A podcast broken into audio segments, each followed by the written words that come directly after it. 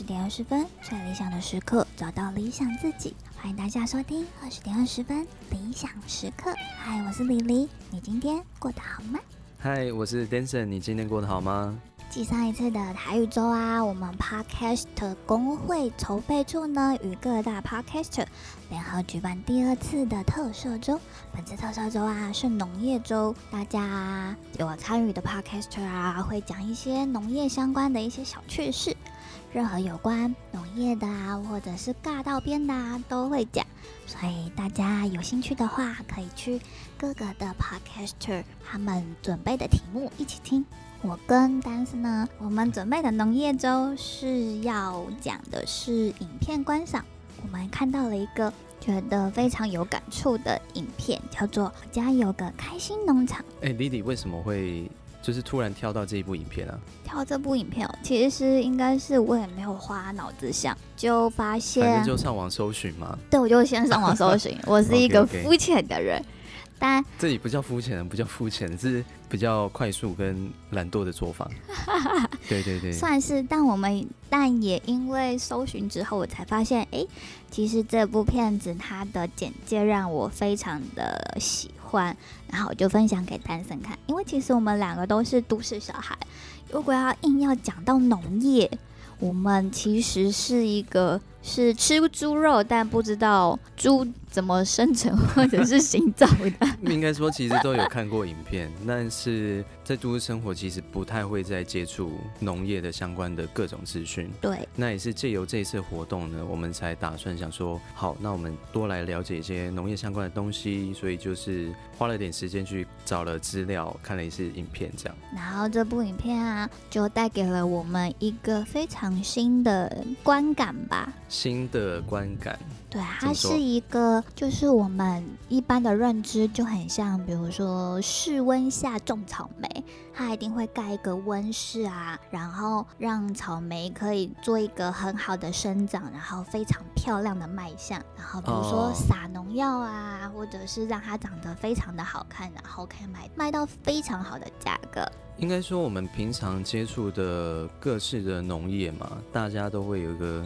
呃，可能会卖单独的水果或是一个植物，可能有一些撒一些农药啦，或是做一些可能包装啦，让它看起来比较漂亮。没错。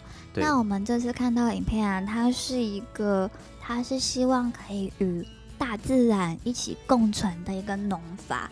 造成应该算是一个生态循环的农场，就是比如说相生相克，然后就是一个牲畜啊、植物啊，还有环境啊，这应该算是本来大自然应该有的循环。对，然后硬是被我们人类做一个商业型的利用嘛。对啦，就是人类就是可能应该说有些东西做商业的话，可能比较有利可图。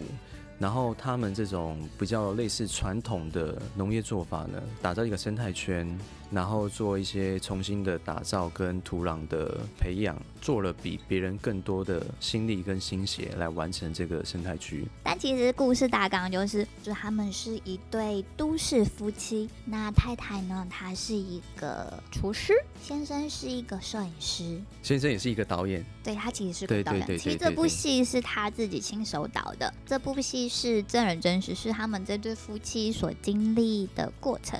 那原因起由呢，是一个非常可爱的理由。起初的出点是，他们领养了一只流浪狗，他们在。一处私宅，然后里面放了两百只的两百只的狗。政府知道了，他就是要把这栋两百只的狗啊做一个处理。那先生他是要去做纪录片，然后就在里面发现他们领养的这只这只黑色，然后带点很漂亮的灰银色眼睛的狗，那它叫做塔德。嗯，那他们就答应塔德说，呃，我们家会是你最后一个。要给他一个承诺，对，给他一个承诺。我觉得这就这部戏整个就充满着温馨。就是一开头，其实他们就是原本就有个一个比较特殊的农场计划，但是他们其实一直没有去做实行，反而是因为这个契机之后呢，他们觉得哎。诶或许他们可以从事这样的梦想，那同时也可以让塔德有一个更好的家，因为他们住的地方其实不允许狗一直在叫的。就是塔德啊，他可能是因为生活之前的生活环境，所以他耐不住寂寞吧。只要他们这对夫妻一不在家就出去上班的话，他会从头叫到晚。就已经严重的影响到，就是左邻右舍的生活品质，然后左邻右舍都敢说，呃，你的狗已经影响到我们的生活喽。那他们就是也有透过一些训狗的训练师啊，然后请他们如何 怎么训练狗，但其实都没有特别的著名的效果。反正他这个计划呢，其实是被身边的朋友给取笑的。对，但是他们很有勇气的，还是坚持去做了这个事情。一开始就是完全外行人嘛，对，对，所以说他们必须要必须要请请一个专业的顾问来帮他们做一些评估跟分析。没错。对，但其实他们一开始也很怀疑，就是哎，这样的做法，嗯，真的可以成功吗？对啊。对对对对，可是他们还是很相信，然后算是一个边走边学。但是他们透过这样的时间跟金钱，或是一些心力投入之后，发现哎，开始渐渐的有点起色。他们购买的这个农地其实是已经完全没有生气了，就是已经是死的。对，就是土，没有水，也没有也没有虫。他那个地方看起来就是荒废的一块地了，然后没有人去照顾。然后他们就请这位导师，还要教他们如何把这一片土地。弄活起来，嗯，我就觉得，哎、欸，确实下了很大的功夫，也花了非常多钱，然后他们也找了非常多的相同理念的伙伴，然后一起去执行这一块九十亩。我怎么记得是两百多？真假？两百多啊？那应该是越来越大，他们有规模性。哦，你说分批去进行？对对对。OK OK OK，分批进行了，我懂你意思啊。OK 啊，就是我们必须要有阶段式。计划式的，慢慢一步一步慢慢走。当然说，就是一对都市成长的夫妻挑战生态性农场。哦，你直接帮他下一个标题。没错。OK，可以。对啊，就是他们其实在中间遇到了非常多的难题嘛，就会是不是要利用现代的偷懒方法，比如说撒农药啊。驱虫啊，或者是一些、oh, 对。其实讲到这个，我蛮有感里面当中的一段比较传统式的农业做法。哪一段啊？他其实在说，其实每一种植物或是动物，它们都有它们的功效。哦、oh,，对对，因为每一个东西的存在都有它的价值所在。可能因为某种关系，所以当地的植物发展的很好，所以说其实吸引了很多瓜牛会在上面生长，因为瓜牛非常喜欢吃当地的一些树叶。然后这时候瓜牛一多嘛，那相对来说植物可能就会受损。这个时候怎么办呢？这个时候就可以透过鸭子，它本身非常喜欢吃瓜牛。也没有，应该说是鸭子其实是杂食性动物。对，它并没有挑食，它就跟鱼一样，对，就跟鱼一样是杂食性动物，就帮他们加菜。所以说这样的可能一个平衡的作用之下呢，可以控制那个瓜牛数量，那同时也可以降低生存的一些成本，然后也克服了果树生产过多的瓜牛，就是吃饱啊就会排泄。对对对对对，然后他们那些那些排泄物呢，又成为果树的一些肥料，就是一个非常好的非常好的一个循环嘛。对，所以说他们这样的一个方式呢，让这个东西环环相扣，环环相扣，环环相扣下去。循环，对对，就是原本自然它应该发生的东西，你不需要特别提供它食物，也不用特别提供它一些什么粮食储存的问题，因为它本来就应该是这样的生态性的循环。循环没错，就是当可能有一方可能数量变多了，势必可能就会吸引到另外一方，就是他的天注意力。对，这个就是可能比较传统生态圈。对，就是他们其实最主要这部戏要讲的就是一个生态型的共存方法，就是如果当某一方过多，那一定会有另一方可以克掉它。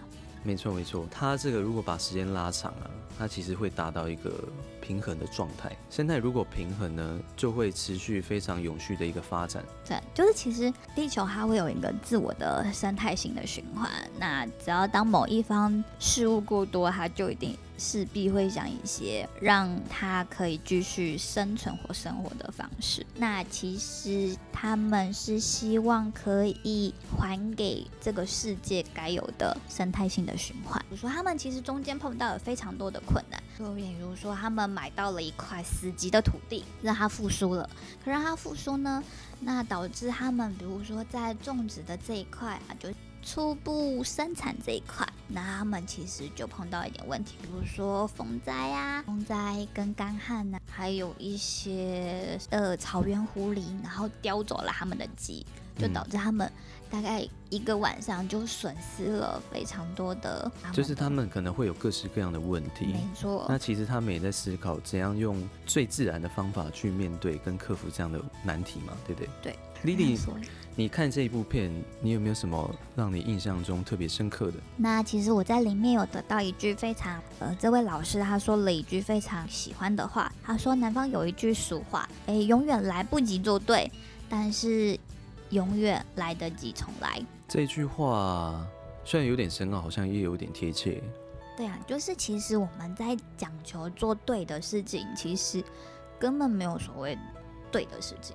但其实，这种你自认为的对，但不一定是对的事，但从来是一定可以再得到你想要的新的方式的方法。哦，感觉 Lily 从这部片当中好像有学到一些什么啊？其实我看到他们就是带领他们进入这个农场的领养的狗狗，他的。我觉得我不知道，就是其实他在里面戏份很少，可是我对他的感情最深的感觉。那从这部片子，你有得到什么样的启发吗？启发哦，呃，我觉得这种启发有点奥妙。你要把它套用在人身上面，好像可以；你要把它套用在嗯心情上，好像也可以。嗯，其实中间他们最后有碰到最近美国。不是有很多的火灾吗？也就是过度干燥。哦。对，他其实他们中间有碰到碰到这个火灾，然后就是一烧就是一发不可收拾。对对对。然后又对，他其实是说。他说：“他若要从农场这一段的经验的话，他从中学到的是，maybe 就是前进的动力与希望是真的可以带来运气的。他其实最后他们的农场是没有让他们波及到火灾。Uh. 对，他其实是说，其实你只要带有一些前进的动力，还有你怀抱的希望，其实是可以真的带来一点运气的。我就觉得，uh. 嗯。”好像是非常，上天还在眷顾你。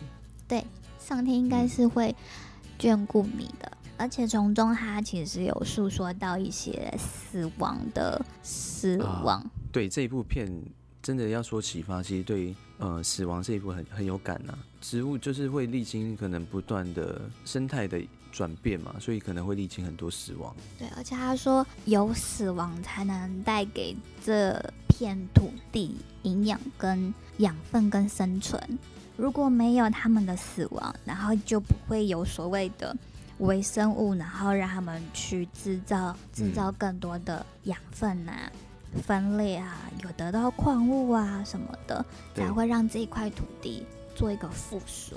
就连那个塔德的死亡啊，哦、其实也也带给他们一些不一样的体悟。哦，那段我真的是看哭我了，看哭了。对啊，原来就是这一段。哦，我真的很心疼塔德哦，但嗯，嗯，也对了，就没有塔德的话，其实我记得，我记得他们这一段是说，直到塔德死亡，他们才在思考说，到底是谁来拯救了谁？或许也是塔德来拯救了他们，也说不定啊。嗯，说不定，嗯、就是大家身边有没有一些让你觉得有受到救赎，或者是你救赎任何人呢？就算你没有得到。呃，就算你觉得你或许不知道，可是 maybe 你在生活中你确实帮助到某一些人。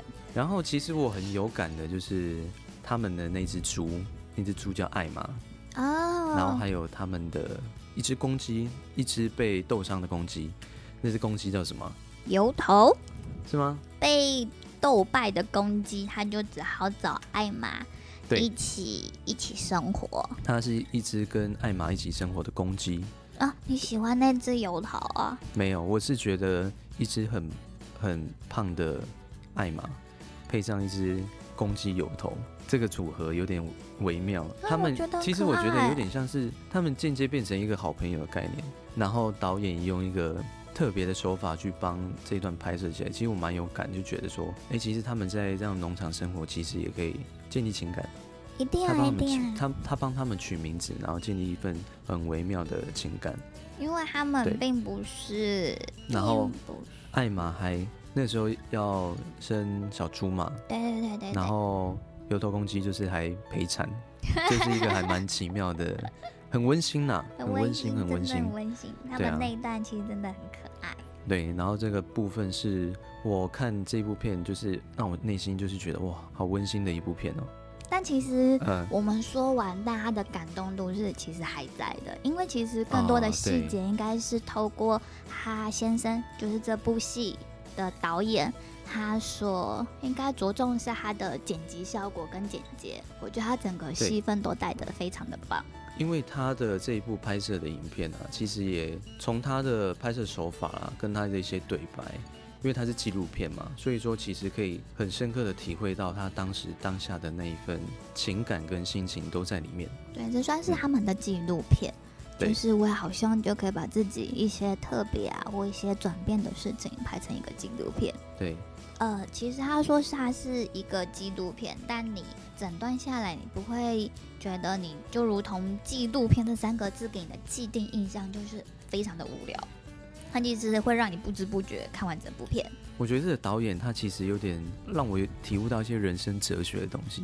有哎、欸，你有什么感觉？啊、感觉哦，中间有讲了一段，就是比方说他们导师过世之后嘛，其实他是一直非常依赖他们导师的，所以说之后遇到的各式各样的问题，他们都必须自己去克服。对，他们那时候克服了自己的心境写照，跟怎样去解决这样的问题。对，所以说他们其实一直去。回想很多，他们这一位恩师曾经告诉他们的一些生态自然法则，嗯，他们谨记在心，然后并且去落实跟运作，没错，然后细心的去观察。那我中间要插一个，我们这次的活动的一个小小哦，这么突然啊，就意外总是突然来嘛。哦，大家这次这次比较特别啊，我们这次有一个挖农作物的活动哦。每天都会有一个特定的农作物埋在每一个节目里，然后只要有挖到的农作物的，就会得到赞助商的神秘小礼物哦。那我们这次赞助商啊，叫做 AL 十三精酿啤酒，他们赞助我们有十四瓶的精酿啤酒，有两种口味，一种是二零一九亚洲精酿金牌玫瑰女孩小麦啤酒。以及二零二零世界精酿铜牌桂花狂想曲 IPA 啤酒，其实台湾的自酿啤酒商啊都很厉害，然后我们身在台湾的人就应该要支持。比如说你喝国外的啤酒，你也可以喝除了台湾啤酒以外的其他小牌子，你会得到非常多的不同的感想。应该说，其实台湾的啤酒的技术跟口感已经不输国外。哎，其实我发现很多台湾的质量商，他们得了非常多的啤酒啤酒的奖牌，而且是世界性的，啊、我就觉得哦，我觉得像我爱喝嘛，其实有时候常常会还是会接触到呃台产的啤酒。哦，真的，美拜，很棒很棒。那我们也要讲一下，就是喝酒不开车，开车不喝酒。那未满十八岁的你也不可以喝酒哦。嗯，没错。那那未满十八岁可以喝什么？你可以喝果汁、零酒精啤酒。最近不是有新新出？未满十八岁可以喝零酒精啤酒，就没有酒精啊？哦、呃，就是大家在同乐的。你没有说，我才真的不知道。零酒精啤酒吗？最近新出的。但我没有在打广告。嗯、OK 了，可以可以。我们今天的唯一赞助商，我们今天只能打 A A L 十三精酿啤酒。没错。那我们喝起来。我们我现在还在上班阶段，可以喝酒吗？喝水，喝水，喝水，喝水，喝水，喝水。来干杯，干杯。好了，我们回到我们呃欣赏的这部片子，就我家有个开心农场，叫做 The Big。Little Farm，Lily 的英文好吗？我不知道。不是，为什么你要突然秀英文？就就是他，他我我知道这个一定是你突然安插了一个梗，然后要让这个话题更热络一点，对不对？不是啊，这是外国人拍的片呢，要讲他的英文名字啊，不然的。哦，对啊，我，我们也要重视重视导演导演取的名字，只是我有点 confused，就是我们台湾翻译叫做“我家有个开心农场”，但台呃但英文的名字叫做一个很大的小农场。呃，对啊，翻译多少都会不一样啊。对啦，对，但是大部分都还是看繁体版嘛，对对，所以说它的片名叫做《我家有个开心农场》，对，嗯，然后它的封面是一只小猪，很可爱，很可爱。对，那你千万不要被它那个很无趣的标题吓到。我我我就是一个很喜欢看影片的人，但是我看完这部片，其实我发现这一部片真的不输很多纪录片，不是？我觉得我看纪录不输很多好的片，嗯，真的真的真的，真的很，所以很很。推荐大家可以去看一下，嗯，对、啊，而且我是一个非常对于纪录片有既定印象的女子，就是应该我可能会觉得它很无聊，但其实，哎、欸，这部片子我看得很开心，然后最后默默的我还哭了，我重看了几遍我就哭几遍，认真吗？对，你看了几次？就看两次呀。哦，两次，所以你哭两次。就哭两次。OK，我也是看两次，但是我哭心里哭一次啊。为什么？我没有真实哭出来。我还以为你真的有流泪，你怎么可以欺骗你你这个伙伴的那种？没有，因为我在通勤搭车，突然哭出来，好像有点奇怪。对，就是我是趁空档时间才才看的。嗯，对，但是其实在看的时候，内心就是真的有掉进那个氛围里面。嗯，对啊。很棒，嗯，好啦，其实他其实有在讲说，一个复杂多元的事物啊，全部都是需要一个支撑强化的彼此，然后你会看到一个丰富的生命的网络，改善土地的每一步。似乎为每一个害虫啊打造出完美的栖息地，但其实都会有一个更好的角色会出现在它的周围，就一定会让一个生态达到一个平衡一个的状态。他们也是从一个害虫过多，然后思考解决，大概持续呃这种困难。每一年都会换一个新的方式出现，对，就是会各式各样的难题嘛。嗯，他们说，他们从第七年、第八年开始才有非常好的，不用特别的顾虑。他们这样的平衡的时间大概会历经七年的时间，对，然后才得到哦，原来真的真的如同他的恩师说，就是其实达到某一个某一个平衡点的时候，你就不会有一个过度过量。过产，其实我发现，就是如果未来台湾呢、啊，嗯，也可以从事这样的生态型的农业，哇，真的太棒了。他们就说，其实干旱季节已经大概应该将近有快一个月至两个月，但突然那种干旱过，一定会下那种又急又大又可怕的大雨，嗯，可是他们因为是生态性，然后非常多的植物啊、树木啊、生态啊，就把它那个那场大雨的水全部吃下去，然后达到那个水底层，嗯，所以它的周围啊那些过度开发或者是没有做这种生态型的土地，反而就是被冲走，冲得就是冲掉很可怕。他又说他们完全一点受伤程度都没有。哦，对于这一段就是哦，好可，就是我觉得很敬佩。嗯、我觉得这种生态型的农农场，虽然过程是一个辛苦，可是这其实是还给这一片土地最好的方法。其实应该说，这是所有人都必须共同去思考的一个问题。嗯，对啊，因为这个东西并不是我们不分对错啦。对啊，对啦。因为毕竟每个人都要生存生活，但我们该如何？但是我们都值得更好的，然后看起来是一个还不错的做法，然后很永续嘛，对不对？嗯，完全。对啊，完全。因为从这样的一个纪录片当中，这样不一样另类型的传统农作物啊，确实也让我们看见，呃，可能在农业上另一面更好，甚至是更特别的做法。在台湾好像大部分都只是很单纯的。呃，传统商业化，或许我们可以去花一点时间，更认识可能不一样的农业。那说不定，其实，在台湾啊，只是我们接触比较少，但说不定其实也有类似相关的生态型的农场嘛？对啊，对对对对，没错。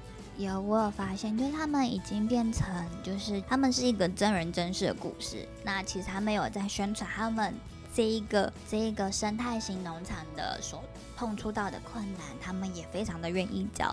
他们也有架设网站、YouTube 都愿意分享给大家。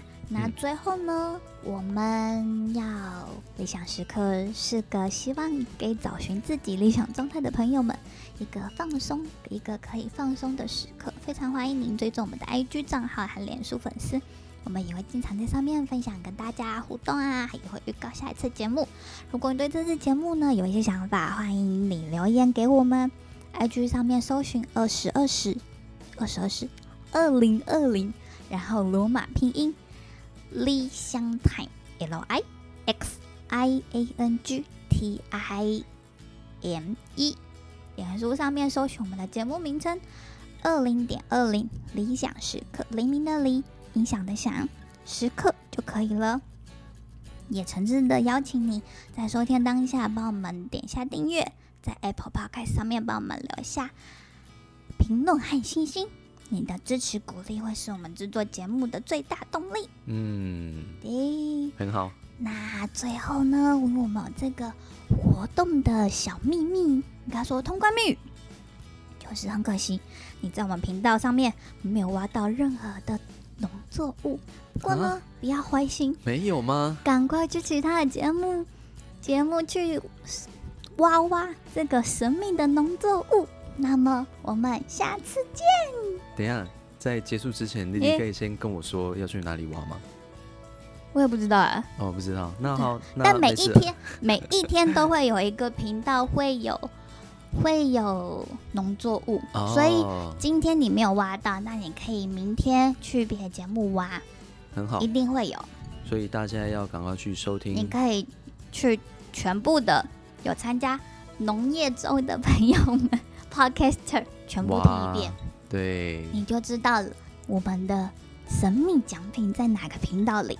OK OK，好，那么我们下次见喽，希望你喜欢。好，拜拜，拜拜。